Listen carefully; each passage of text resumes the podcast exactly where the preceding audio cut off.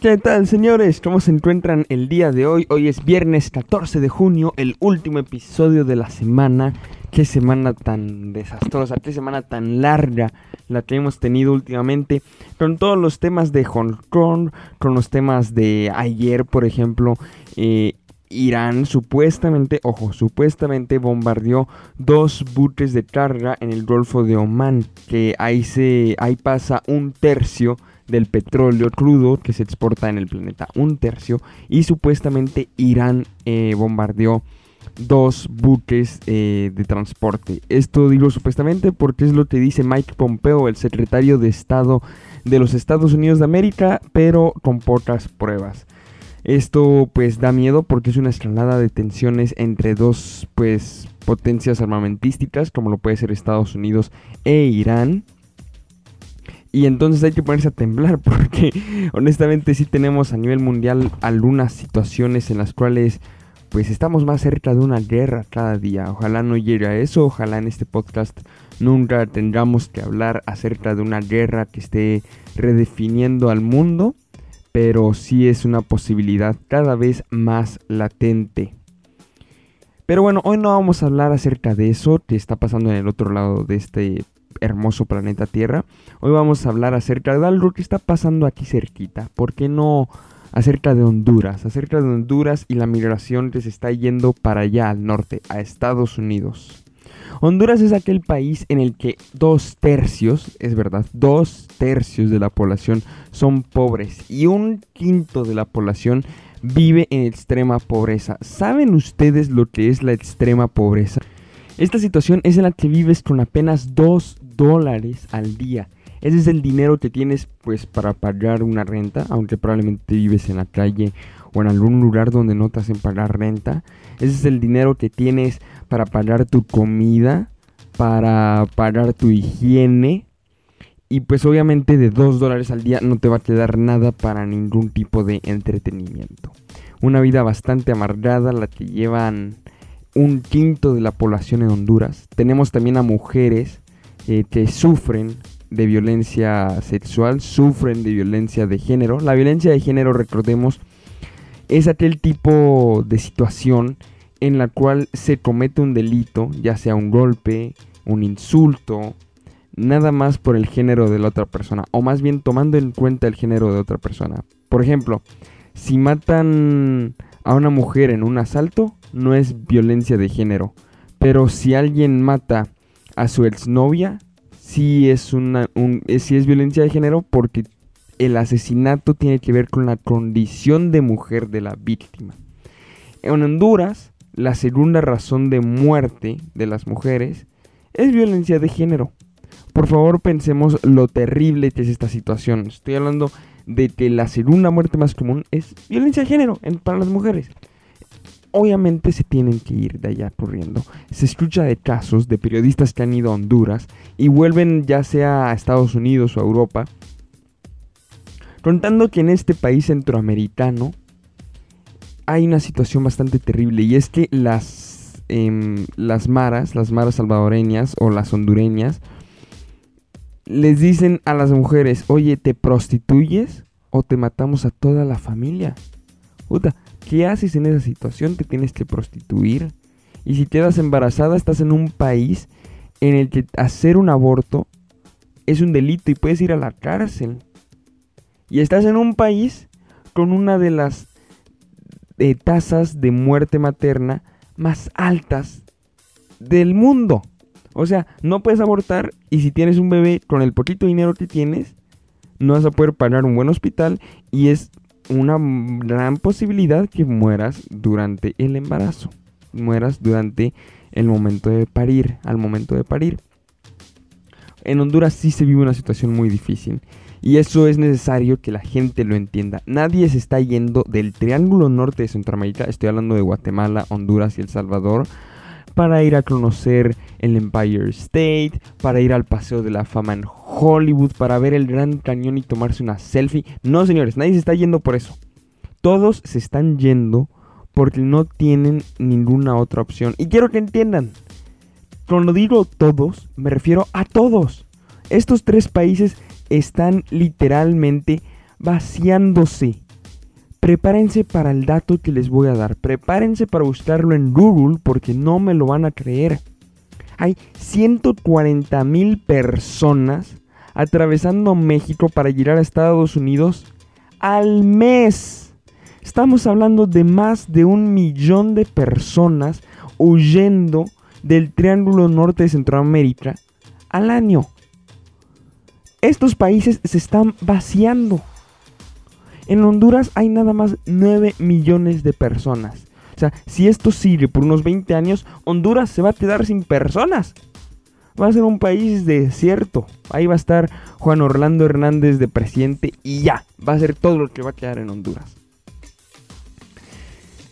Pues, la situación es bastante grave. Y para poder, para poder entender mejor de lo que estoy hablando, creo que tenemos que volver al siglo pasado, a mediados del siglo XX, cuando Estados Unidos y Rusia se encontraban en, bueno, en ese tiempo no era Rusia, cuando Estados Unidos y la Unión Soviética se encontraban metidos en medio de una guerra fría. ¿Qué es una guerra fría? Bueno, un momento en el cual los Estados Unidos estaban promoviendo su ideología del capitalismo y la Unión Soviética estaba promoviendo su ideología del socialismo. Estados Unidos estaba aterrorizado de que el comunismo o el socialismo llegara a América Latina. ¿A qué se debe esto? A la doctrina de Monroe, hecha a principios de 1900 por James Monroe. James Monroe, em, un expresidente de los Estados Unidos, dijo que es Latinoamérica, lo que pasaba en Latinoamérica afectaba directamente a los Estados Unidos. Y entonces era el deber de los Estados Unidos proteger sus intereses en América Latina. Si esto les suena muy complicado, les voy a dar la, la explicación sencilla. Lo que este señor Monroe está diciendo es que Estados Unidos puede hacer lo que le dé la regalada gana en América Latina. Y nadie tiene el derecho de quejarse. Eso es. Bueno, entonces volvemos a mediados del siglo XX. Y vemos que en Centroamérica algunos países se empiezan a volver comunistas. Nicaragua, con los sandinistas, Honduras, Guatemala, Chile, Argentina. Pero ahorita no nos vamos a enfocar en Chile, Argentina o Uruguay, nos vamos a enfocar en Centroamérica. Y bueno, Estados Unidos vete en Centroamérica se están volviendo comunistas. ¿Y qué hace? ¡Pah! En, en, en Nicaragua manda a Anastasio Somoza para ponerlo de, dictador en, Nicaragua. En Honduras pa, hace lo mismo. En Guatemala también. En Salvador también. Estamos poniendo dictadores porque nos da la regalada gana que no esté el socialismo aquí. Y creemos que tener dictadores es mejor que un presidente demócrata comunista. Eh, vamos a tomar el caso de Nicaragua, que es el más evidente. Después de que ponen a, Anastasio Somoza de dictador, empieza el Frente Sandinista, que retoma el poder a finales de los 70 y principios de los 80. Los sandinistas toman el poder. Recordemos que ahorita el presidente Daniel Ortega es sandinista. No, mm, claramente pues tampoco los sandinistas terminaron siendo buenos. Pero el golpe de Estado se da por la intervención estadounidense. Y eso no es lo peor. Como en toda Centroamérica, Estados Unidos había puesto a quien se le daba la gana para quitar a alguien que había sido democráticamente elegido, obviamente los centroamericanos estaban súper enojados y empezaron a hacer un montón de golpes de Estado. ¿Qué hace Estados Unidos cuando ve que aquí en Centroamérica la gente está queriendo quitar a sus dictadores? Vas, vas, vas y les mandas armas. Les das armas para que peleen contra los revolucionarios. Entonces Somoza recibe un montón de armas en Nicaragua. Una vez que los sandinistas ganan y, obtienen el poder, empiezas a darle un montón de armas a los rebeldes que están en contra de los sandinistas. En Honduras lo mismo, se le da arma al, al gobierno, se le da arma a los revolucionarios capitalistas, a los rebeldes capitalistas. En El Salvador y Guatemala también. Esto lo único que hace es que en Honduras, eh, para, poner un ejemplo muy claro, en Guatemala mueren cientos de miles de personas. Es un genocidio indígena que es famoso hasta la fecha. ¿Por qué digo genocidio indígena? porque el 85% de estas cientos de miles de víctimas eran indígenas viviendo en espacios rurales. Y se les mató nada más para buscar su exterminación. Eso es un genocidio. Bueno, volviendo al tema. Y el caos que provoca Estados Unidos dándoles todas estas armas eh, es respondido entre los años 80 y el año 2000 con un montón de migración que va a Estados Unidos. Muchísima gente llega a Estados Unidos em, de manera ilegal. Vienen huyendo de la violencia y llegan allá a escondidas. ¿Cuál es el problema cuando vas a un país como Estados Unidos a escondidas? Bueno, el primero, obviamente, es que muy probablemente no sabes inglés. No tienes cómo comunicarte con, con alguien local porque ellos no van a saber español y tú no sabes inglés. No puedes tener una conversación con cualquier persona que te encuentres en la calle. Después tenemos el reto de encontrar trabajo. Eh, se lee de casos de personas que tenían que mantener hasta tres trabajos para poder mantenerse a ellos mismos. ¿Por qué? Porque al estar indocumentado, las personas que te contratan se aprovechan de que no te puedes ir a quejar a ningún lugar porque te van a deportar. Entonces te ponen en situaciones, en condiciones laborales terribles. Trabajos largos, arduos, bajo el rayo del sol, con pagas muy por debajo del salario mínimo. Si te despiden no te tienen que dar explicaciones, no te tienen que pagar para despedirte, no tienes ningún derecho como trabajador. Y esta es la vida que llevan estos señores. Obviamente hay muchos que ven imposible mantenerse a ellos mismos. Y sobre todo cuando tenían familias, ven imposible mantener a sus familias. Aquí es donde empiezan a nacer, sobre todo en la ciudad de Los Ángeles, en California, las, como se le dice en inglés, ahorita no, las pandillas en español se le dicen, las gangs o en español pandillas. Surgen de esta gente que desesperada por mantener a su familia, no encuentra ninguna otra solución que recurrir a la violencia, a la delincuencia. Y surgen las pandillas famosas como M13, eh, entre otras.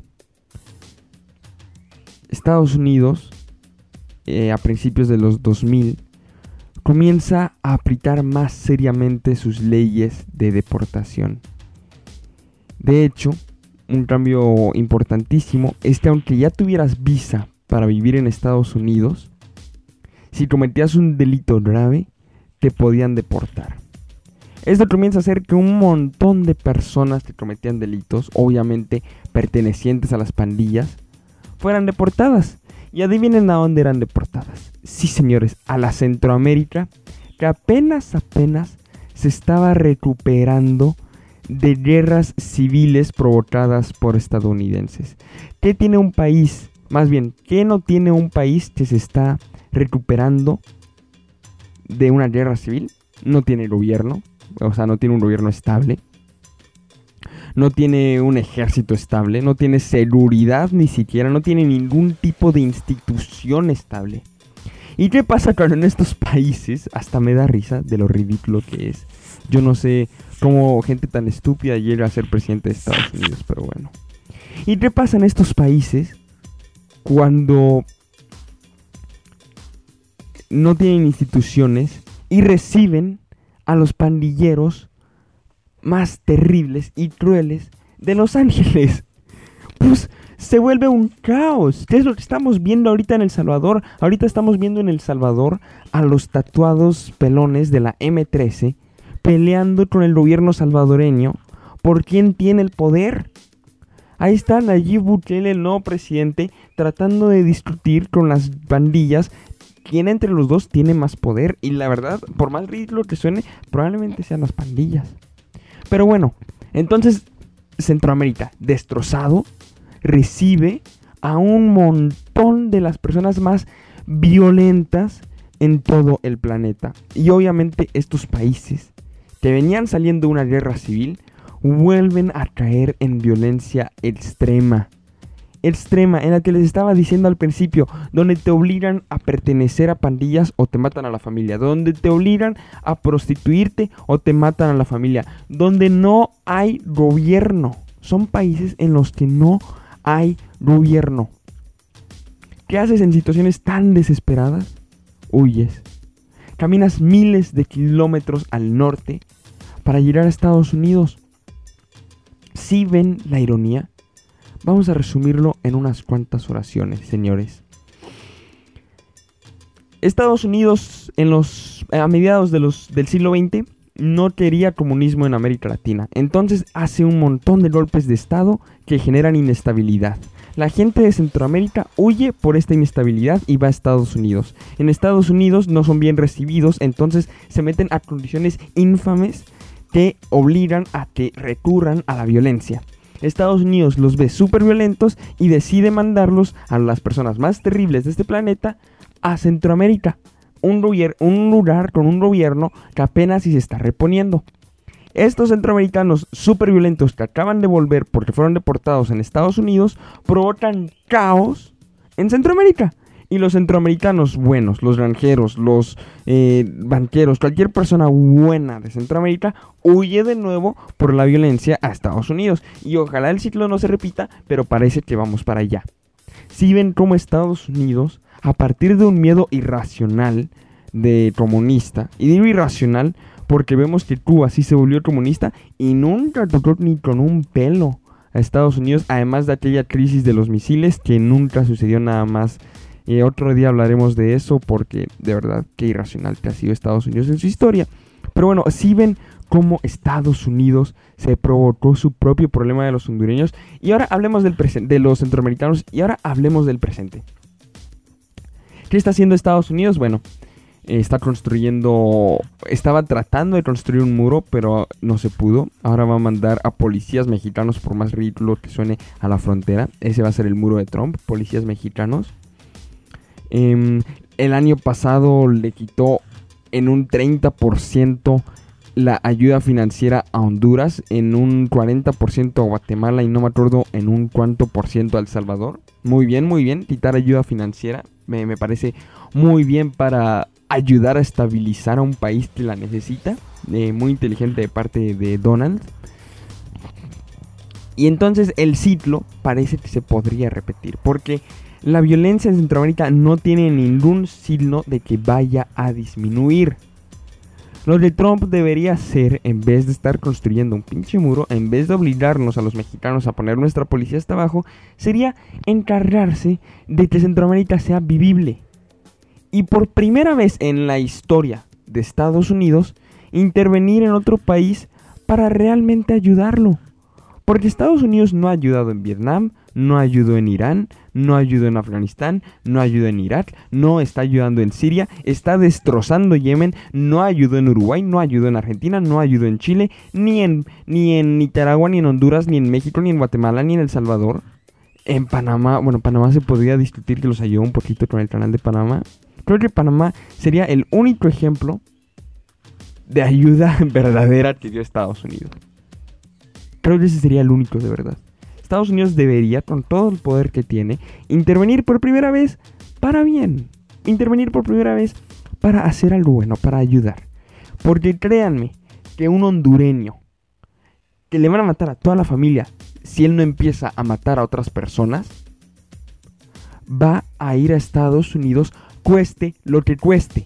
No importa si va a tener que caminar miles de kilómetros por la selva La Lacandona, en Chiapas, escondiéndose de la Guardia Nacional Mexicana, no importa si va a tener que escalar un, muro de 100 metros de altura, no importa si va a tener que esquivar las balas, ahora como dice Molotov, esquivar las balas de unos cuantos pinches gringos rancheros, va a llegar a Estados Unidos o se va a morir pero no va a quedarse en un país en el que ya está muerto.